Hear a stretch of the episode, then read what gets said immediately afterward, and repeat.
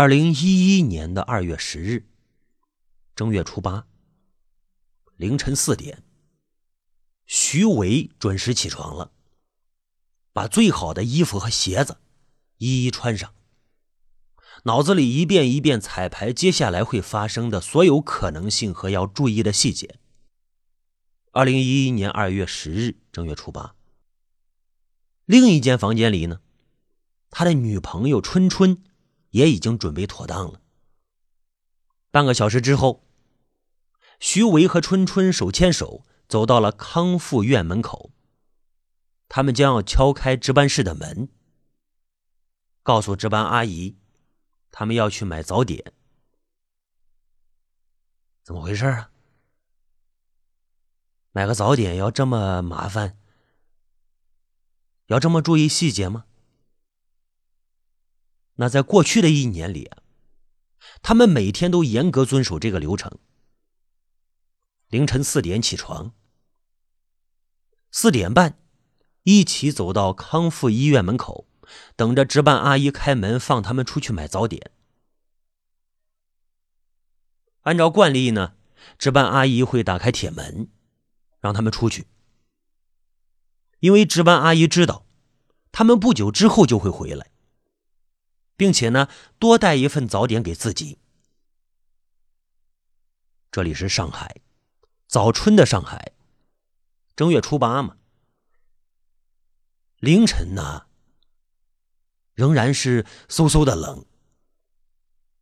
徐维跟女朋友春春紧紧的挨着站在铁门前面。那个叫徐维的，个子很高。像小学生一样，双脚并拢，站得笔直，嘿。但是仍然挡不住已经微微驼起的背。他紧紧的攥着女朋友春春的手啊，放在自己身后。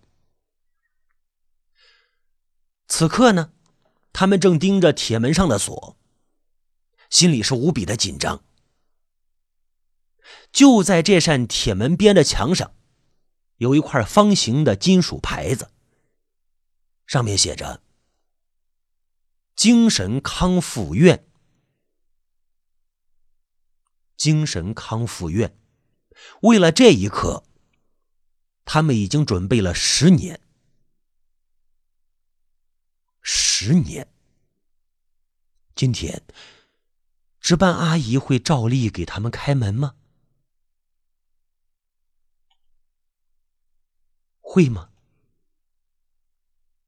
等了十年。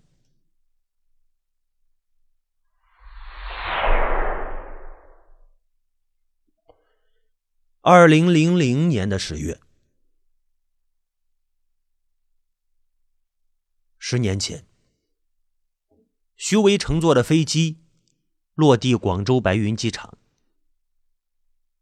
大约是更早的十年前，他拿着中专文凭。钻进了出国潮，哎，出国。那时候大概是一九九零年，出国是一种潮流。徐伟那时候赶上这个潮流，出国刚落地澳洲，发现报读的语言学校是山寨的、假冒的，交了钱的住处也联系不上。还没有开始新生活呢，就背上了黑身份了。十年间呢，徐威是一边打黑工，一边争取合法的居留权。但是最终还是被遣送了，蹭上了一张免费的回国机票。徐威并不想回上海老家，在国外什么名堂没混出来呢？碰到熟人肯定丢脸啊！倒不如呢，就留在广州，把日子过好一点再回去。但是那种感觉又来了，他脑子里呀抑制不住的出现了一行字幕：什么呀？这里不该有这么多人呢！啊，这里边好像有人在跟着我，周围的人好像都在偷看他。试图包围他，走近又像没什么事一样躲开了。哎，这种感觉很奇怪。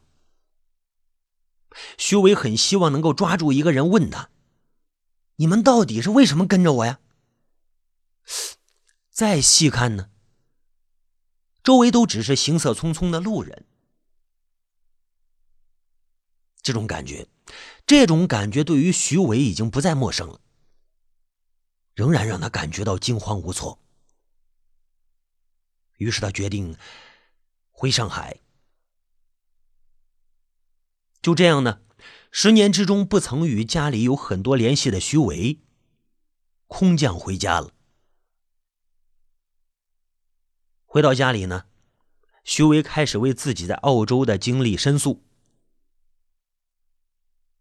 怎么着？上了一山寨大学，住处都没有，要申诉。前前后后跑了澳大利亚领事馆、华侨办公室、外事办等好几个部门，但是都没有音信。他经常打电话给在澳洲的朋友，电话费都花了两千多块钱。徐维的大哥看到他这种焦躁的状态啊。就觉着呀，这徐威一定是在国外把脑子给呆坏掉了，发精神病了。二零零一年春节过后不久，徐维刚回家不到一年，就被自己大哥还有父亲送进了一家精神病院。这是徐维第一次入院，在那里。他被诊断为偏执型精神分裂症。大家注意，这是一个真实的故事啊。徐维的这种感觉啊，这种被跟踪的感觉，早在一九九四年，徐维还在澳洲的时候就出现了。那时候就有被跟踪的感觉。布里斯班的木星赌场。在连续三个半月里，徐维像有了金手指一样，逢赌必赢。每次呢，至少赢五千澳币。几个月里，徐维赢了二十多万澳币。那个时候，他就想啊，赢到三十万就回国。家里兄弟三人，每个人能分到十万澳币。但是这就像过山车。爬到顶峰之后，接着便是急转直下。而徐威在赌场里坐的这趟过山车呢，顶峰就是二十多万，他到不了三十万。那天，徐威又一次干脆利落的赢了近两万块钱，他想乘胜追击，但是突然感觉到牌桌上有人出千作假，随着作假的小动作。牌势也发生了变化，而这些个变化都是冲着他而来的。有一股不可抗的力量在他眼前，要把刚才的好牌跟好运气一笔一笔的抹去。好牌没有了，好运气没有了，他乱了阵脚了，把大把大把的筹码推推上牌桌，一直数。一直输，输光了手里的钱，还去银行取了钱，回到牌桌上继续输。就这样呢，两三天的时间里，几个月赢来的钱转眼成空了。赌桌上的输赢只是一时，但是那种感觉却溢出了赌场。那种感觉渗入到生活的其他方面。他去找工作，觉得是有人在背后帮助他，安排他找到这份工作。他走在路上，感觉有人跟踪他。他打电话，感觉电话被监听了，是吧？如果说最初在赌桌上那种感觉只是一个小小的雪球。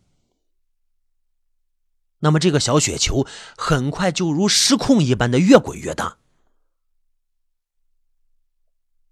徐伟开始觉得每一件事情背后都有人操控，每一件事情之间都有联系。即便是那些早已经模糊的往事和故人，再想起来，似乎也都有着不寻常的联系、不寻常的隐喻。这种感觉渐渐把他的记忆、猜测和确有的经历都杂糅到了一起。别人都说啊，徐威病了，精神病，精神病。但是他自己不这么认为。真正有精神病的人会确信自己感觉到的就是真实发生的，但是他并没有这么确信。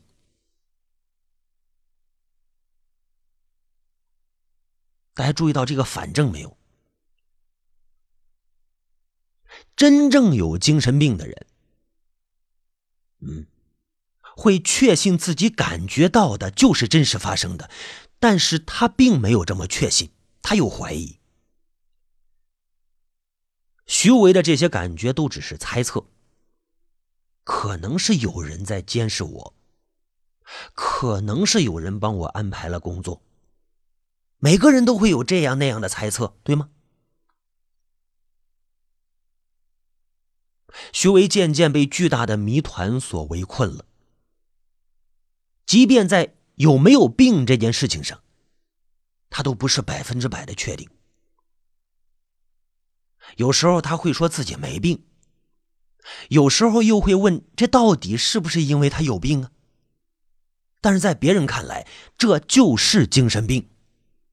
最多也只是病的轻跟病的重的区别。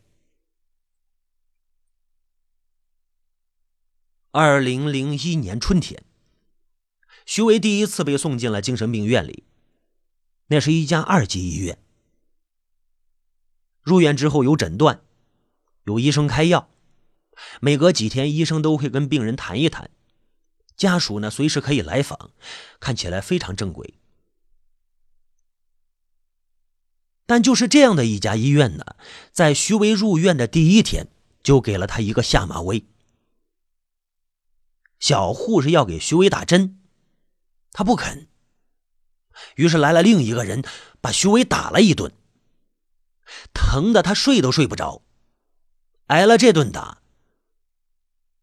徐维就获得了住院的第一条攻略：如果不想挨打。自己就得太平一点，不能跟人家搞事情。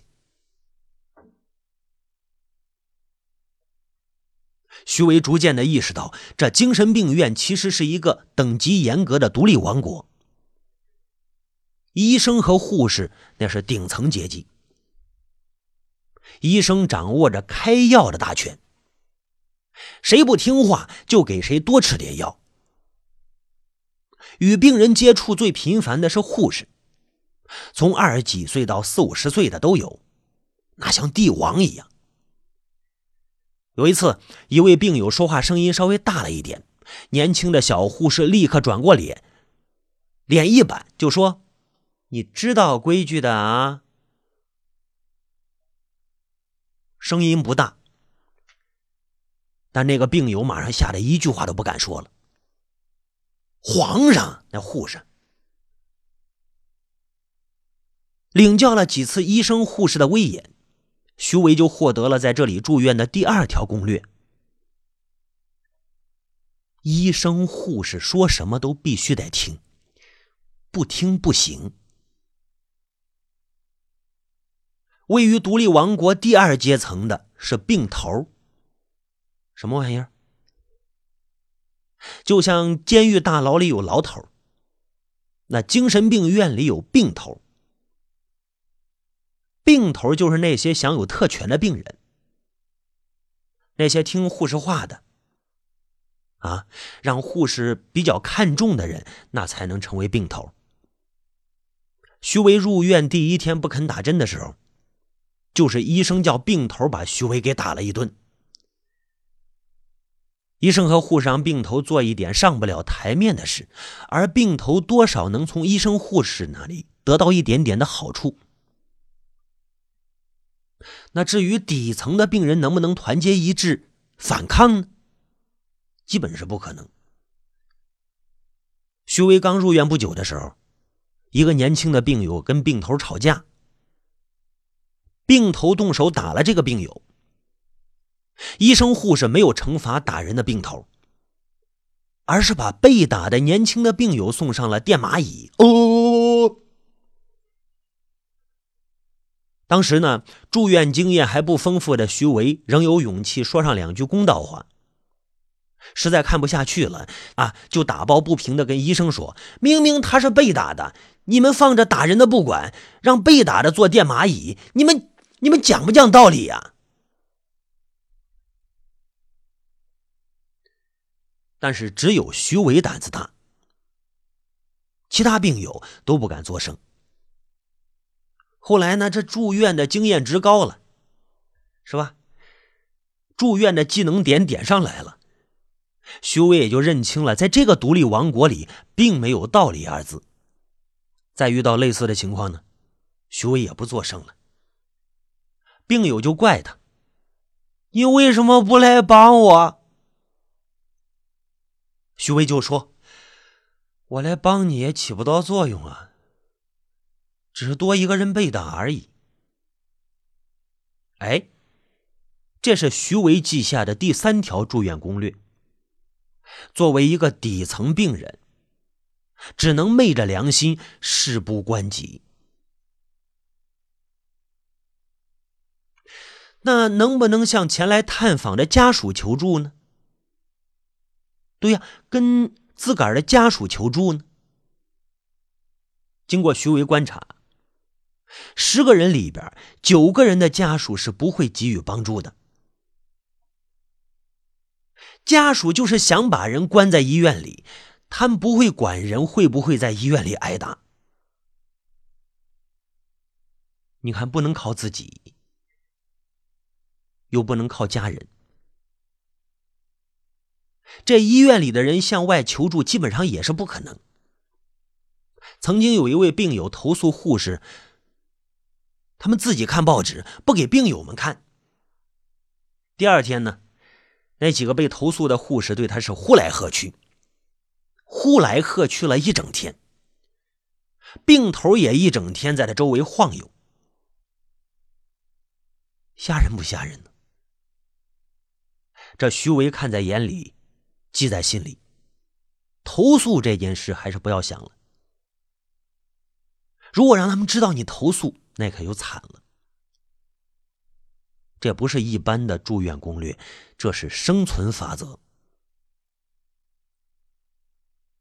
这家医院的投诉渠道就像是一个安装的非常奇异的机关，它是这家正规医院在明面上的标配，外人很容易看到。但是里面的人根本就不敢用，因为他像是被接错了端口，投诉的声音难以传到外面，却很容易被那些被投诉的人知道。面子上呢，看似稳当的投诉渠道映衬了这家医院的正规；里子里呢？病人们都不敢用的投诉渠道，巩固了这独立王国对外的封闭，也巩固了其内部严格的等级和微妙的人际关系。这座精神病院，这座独立王国，徐维看清了这座独立王国的图景。太太平平的住了一年，治疗差不多了，医生跟他说呀：“啊，你可以走了。”没有人来接徐伟，医院也没有要求一定要有人来接才能让他出院。那时候是，呃，二零零二年，在精神病院里住了一年的徐伟，跟别人借了一块钱，独自出院，坐公交车回家了。如果那时候徐伟有预见未来的能力，一定会感叹这一次住院的时间之短，更会惊讶这一次出院是如此的简单。矛盾吗？不矛盾。您接着往下听。住了一年，徐维出院了。出院之后呢，徐维跟父亲住在一起，找了一份在工厂车间的工作，每个月一千五百块钱。二零零二年，后来在涨工资的事情上跟老板没谈拢，这份工作也就不做了。说徐维阔别家乡十年，父子感情本来就比较淡漠。父亲在心里怪责他不珍惜工作的机会。徐维呢不满父亲把日子过得糟心，连续三个月都是吃青菜豆腐冬瓜汤，不带一点点的变化。在二零零三年七月的一天，父子之间发生了争吵。直接导致徐维第二次被送进了精神病院。What？那场争吵之后呢？父亲去找了居委会，不知是因为争吵真的过于激烈，还是因为居委会一听说他们要面对的是一个住过精神病院的人，那就觉得如临大敌呀。居委会又找了派出所，派出所也来了。最后呢，父亲、哥哥、居委会和派出所一起把徐维又送去了精神病院。看到这么大的阵仗，徐维自知没有能力反抗，就识相的跟着走了。这一次，他被送去了一个离家很远的精神康复院。入院的那天呢，只办了简单的手续。父亲哥哥走了，医生把他送到康复院的第一间小屋子，收走他身上的三五百块钱，门一关，不管他了。这间房间里就一张床，外边有铁门，徐威在里面住了一个多星期。一有机会呢，他就问医生：“我到底有什么病啊？”医生不搭理他，不过药倒是很快跟上了。哎，你吃药。徐威第一次住院的时候吃的是卢丙嗪，这一次呢继续吃卢丙嗪。在徐维一而再再而三的追问下呢，医生勉强对徐维进行了一次会诊啊，来会诊一下，来来来问点问题，随便问了点问题。也没出什么结果。会诊之后呢，徐威被分到了普通病房，跟几个病友合住。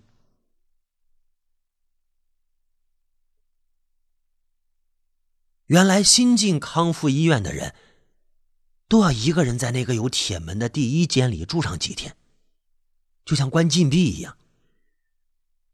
这大概也算是康复院给新病人的下马威。说这家精神康复院和徐维第一次住的那家精神病院挺不一样的。康复院里的诊断和治疗都没有那么正规，但是整体上呢，也没有那种等级森严的气氛。康复院对病人的管理比较松散，病友们平时呢能抽抽烟，病友之间还能做一点倒卖香烟的小生意。如果说之前那家医院是为了治病，这家医院呢，更像是精神病人的长期收容所。一开始呢，居委会的人会陪着父亲来康复医院探访。每次他们来，徐维都会强烈要求出院回家。居委会的阿姨呢，嘴上答应帮他看一看啊，知道了，知道了，帮你看一看。但是看着看着看着看着，连人也不出现了。父亲年纪大，不认识去康复院的路，没有居委会的人陪着，父亲也不来了。